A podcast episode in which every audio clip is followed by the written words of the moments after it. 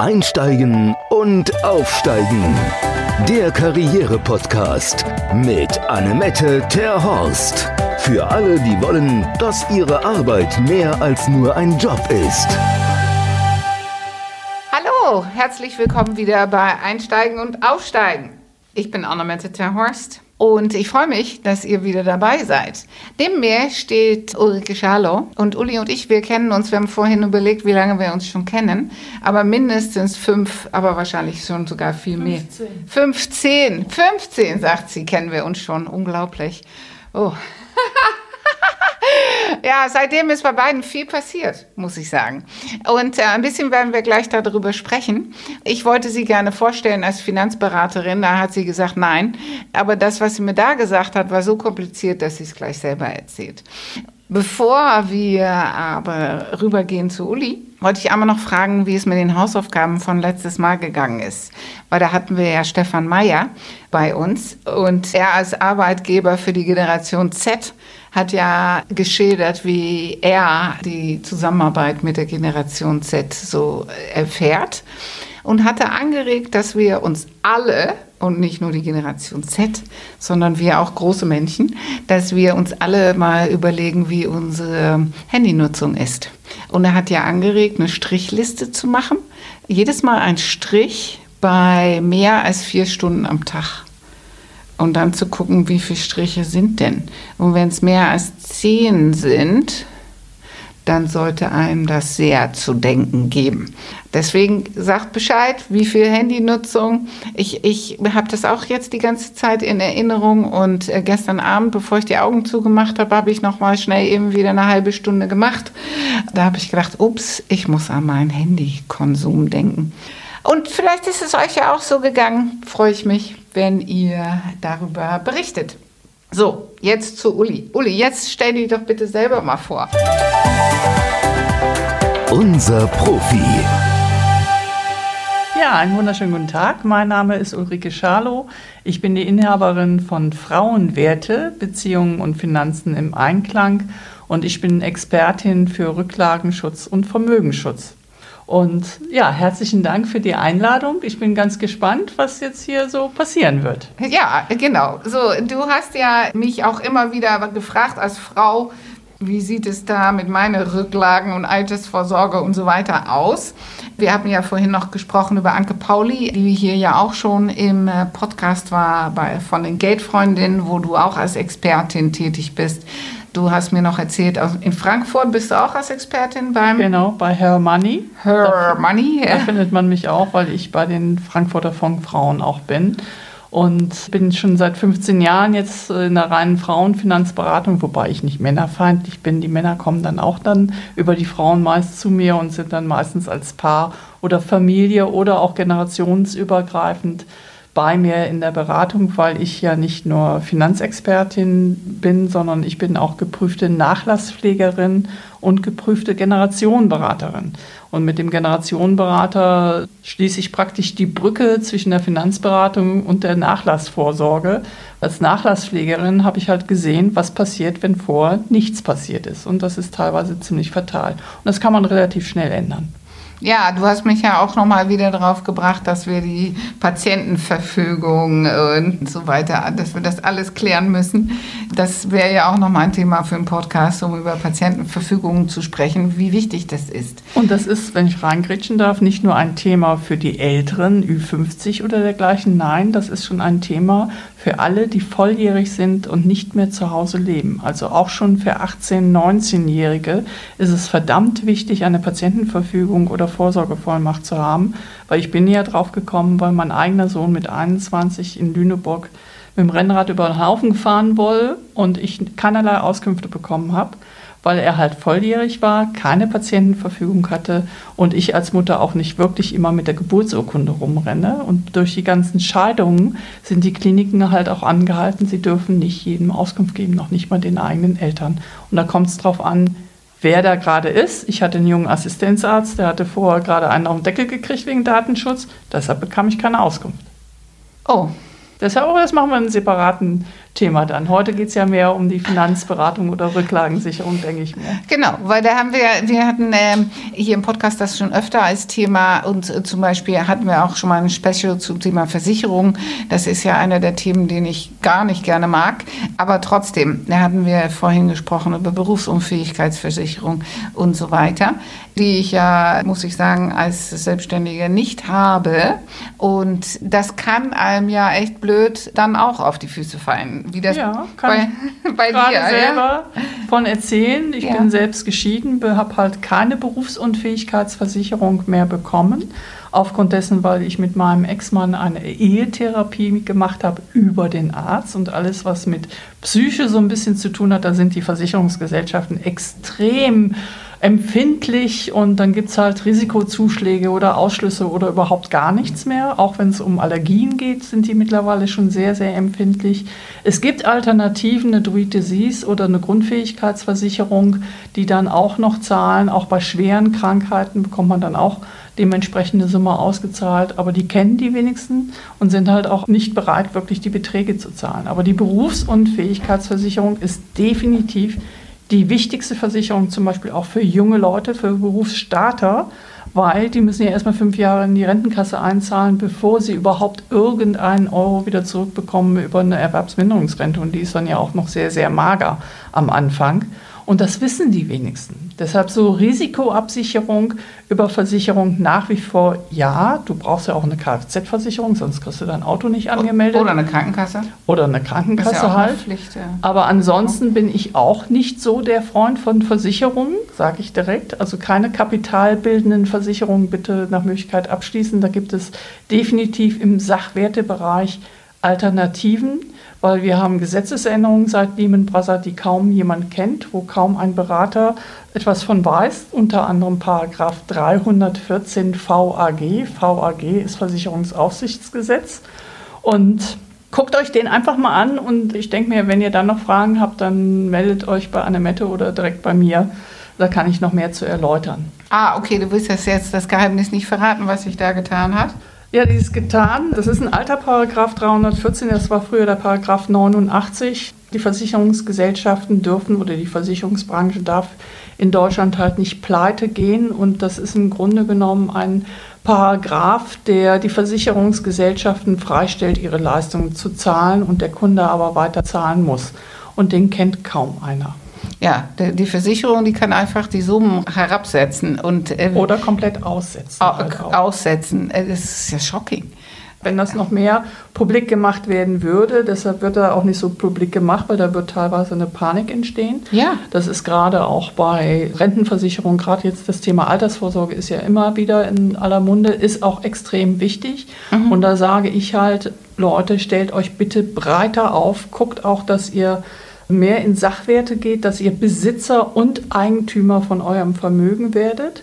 Und das geht auch schon in kleinen Schritten, man muss bloß wissen, wie. Und dass man es wirklich streut, streut, streut. Ich denke mir, Anke Pauli wird ja auch berichtet haben, also in Aktien, in Fonds, in eben mit ETFs dementsprechend. Ja, äh, sie hat viel über ETFs gesprochen. Das ja. ist gerade ganz hip, habe ich das Gefühl. Ja, das ist ganz hype. Es ist auch ja. super günstig. Das ist eine Möglichkeit, aber bitte nicht nur. Wir wissen alle nicht, wie die ETFs sich tatsächlich im Crash Verfahren. Ist, ETF ist doch eigentlich auch gleichgestellt wie eine Aktie. Es ist doch einfach eine Kopie oder so ähnlich wie, wie eine Aktie, oder? Sehr viel günstiger auch. Du hast weniger ja. Kosten. Deshalb sage ich auch mal, ja, nehmt bitte ein paar Fonds mit rein, nehmt ein paar ETFs mit rein, aber nicht nur, baut da nicht nur alles drauf auf. Guckt einfach, dass ihr Alternativen habt, dass ihr meinetwegen Mieteinnahmen habt und die Mieteinnahmen dann aber nicht in die Haushaltskasse landet, sondern dann meinetwegen wirklich für den Vermögensaufbau. Da gibt es zum Beispiel in Hamburg auch sowas wie Wechselkoffer, kennt kaum ein nee, Mensch. Nie von gehört. Was ist das? Wechselkoffer sind Container. Container sind in aller Munde, gerade durch P&R, die ja so böse pleite gegangen sind.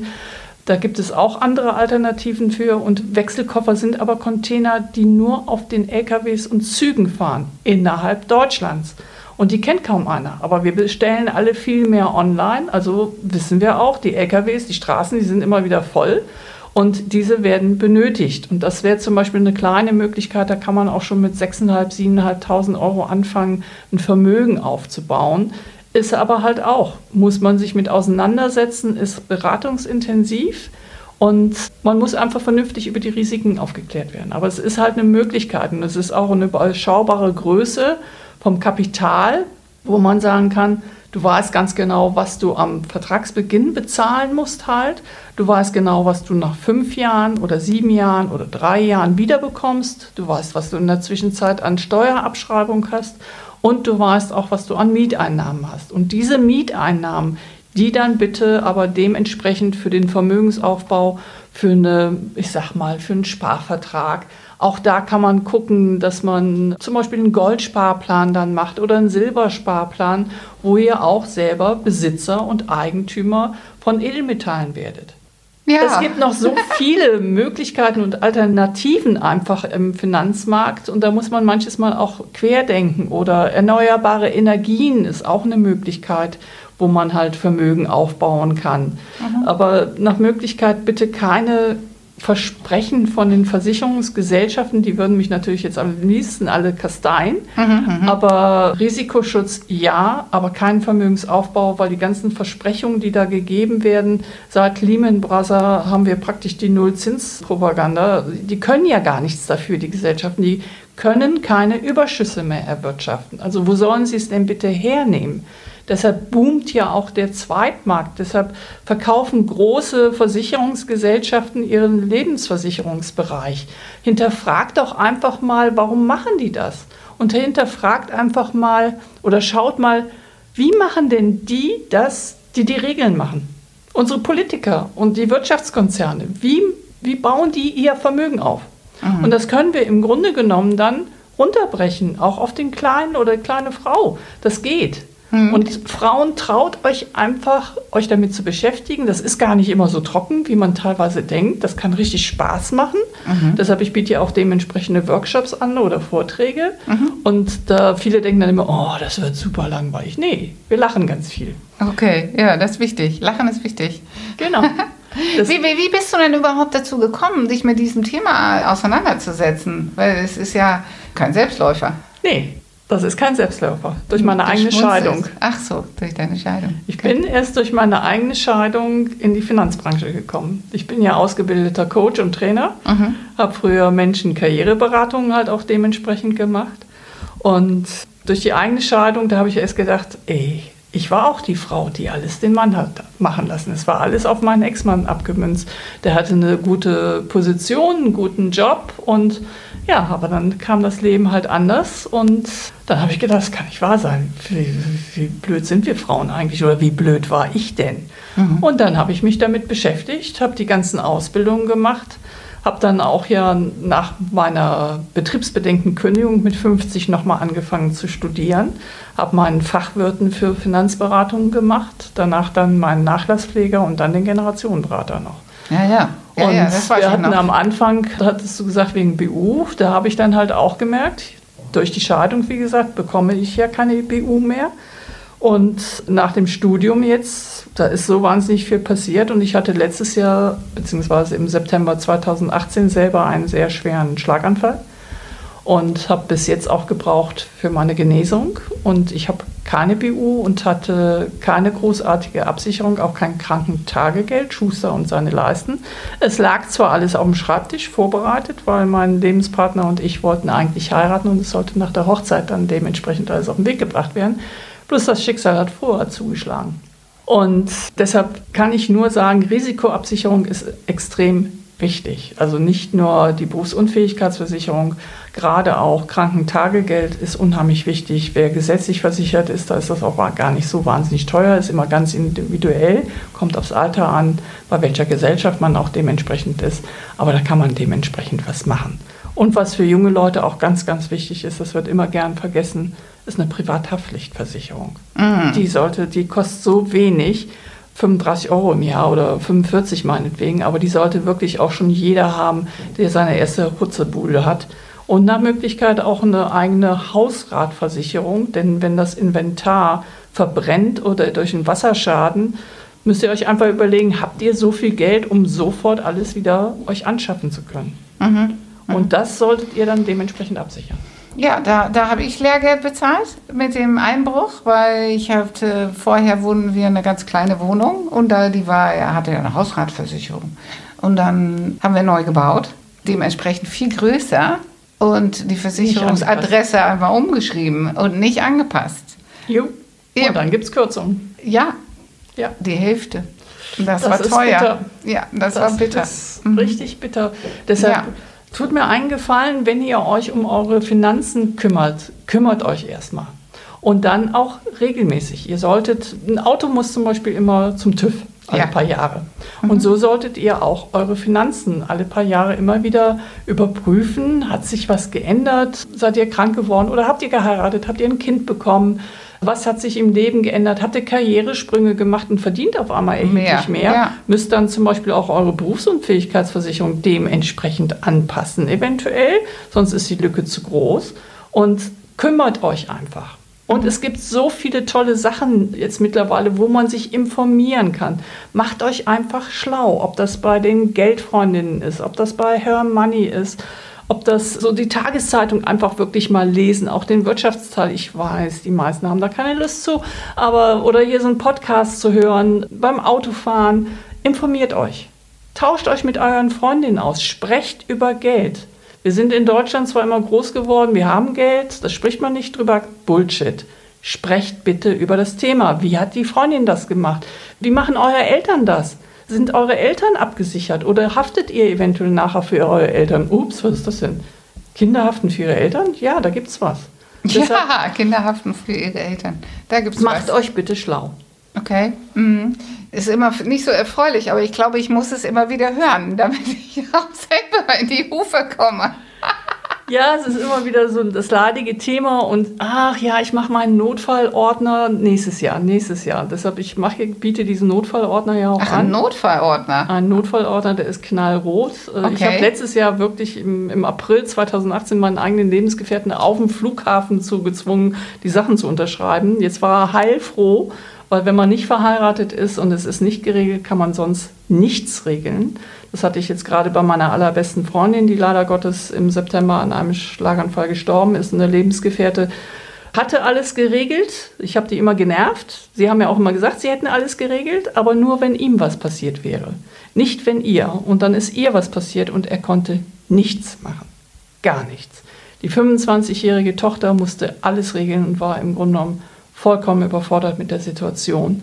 Deshalb bitte Leute, regelt eure Sachen, weil je mehr ihr selber zu Lebzeiten nach eurem Willen, nach euren Gedanken die Dinge regelt, desto mehr entlastet ihr einfach auch eure Liebsten um euch herum.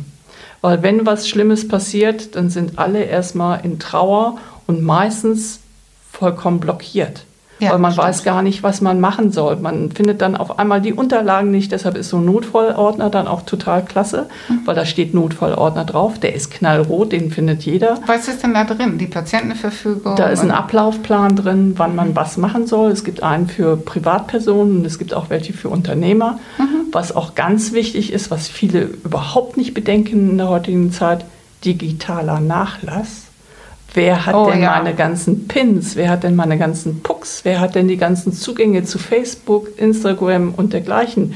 Wo stehen die? Die, soll, die kommen da nicht rein. Also ich mache das dann immer mit meinen Kunden so, dass da ein Umschlag reinkommt, wo dann eine Vertrauensperson drin steht, der einen verschlossenen Umschlag mit den ganzen Pin und Pucks und dergleichen bekommt, mit den ganzen Zugangsdaten. Und wenn ihr euch mal hinsetzt und mal so eine DIN A4-Seite für euch selber macht, überlegt mal, wie viel da schon zusammenkommt. Oh, ist das ganz grauenvoll. Oh. Fürs Handy, für, für Laptop. Ist ganz äh, grauenvoll. Für, für, für, für Bank, Bank äh, äh, ja, für all diese Social Media Dinge. Ich habe das selber gehabt. Wir haben eine, eine Facebook-Bewertung.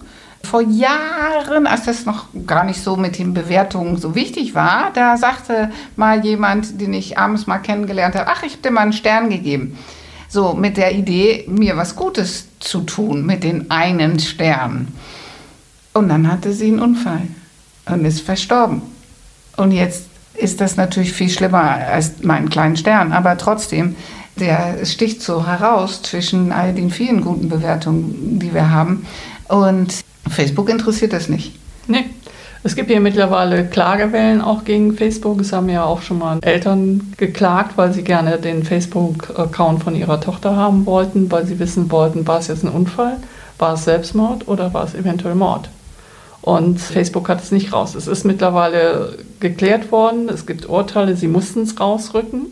Aber das kann man alles sehr umgehen. Und wenn man es vorher regelt, wirklich regeln. Und gerade dann ist das alles sehr viel einfacher. Genauso was ganz, ganz wichtig ist, was die meisten nicht wissen, selbst wenn ihr eine Generalvollmacht habt, um es einfacher zu machen, holt euch bei eurer Bank eine Bankvollmacht. Und wenn ihr drei Banken habt, dann sind das halt nochmal drei Bankvollmachten. Weil die Banken sind einfach diesbezüglich schlimmer als die Behörde die zicken meistens, wer weiß wie rum, selbst wenn du eine Generalvollmacht vorlegst. Und es geht sehr viel einfacher, wenn man eine dementsprechende Bankvollmacht hat und diejenigen dort, dort draufstehen.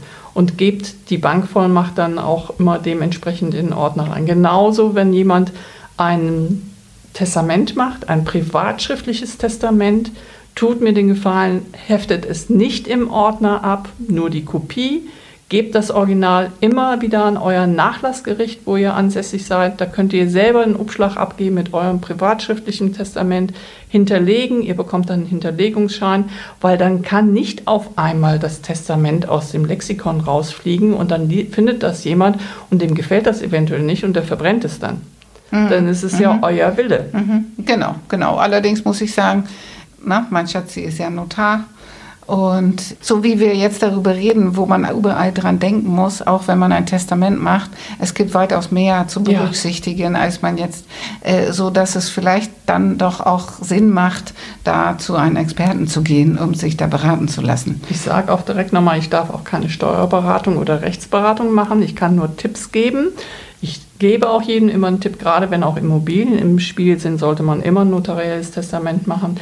Aber wenn man jetzt gerade nicht die Finanzen hat, kann man auch erstmal ein privatschriftliches Testament ja. machen, bevor man gar nichts hat. hat. Ja. Aber geht macht einfach was mhm. Und geht trotzdem auch nochmal zusätzlich zu den Experten. Deshalb ich arbeite auch mit vielen Juristen und mit Steuerberatern zusammen, mhm. weil ich die immer dazu hole. Ich habe ein großes Netzwerk, mhm. also ich gebe auch mittlerweile, ich habe jahrelang ja nun selber Vermögensverwaltung auch gemacht.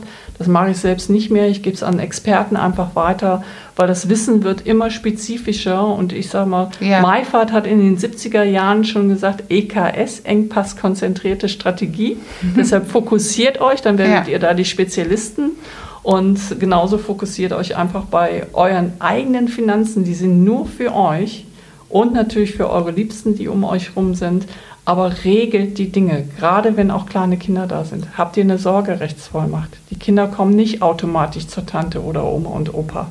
Kümmert okay, euch um okay. die Dinge. Okay, ich brauche, glaube ich, einen Ordner und zwar zwei, ein privat und ein für die Firma. Das habe ich schon verstanden. Die sind hiermit bestellt. Hausaufgaben.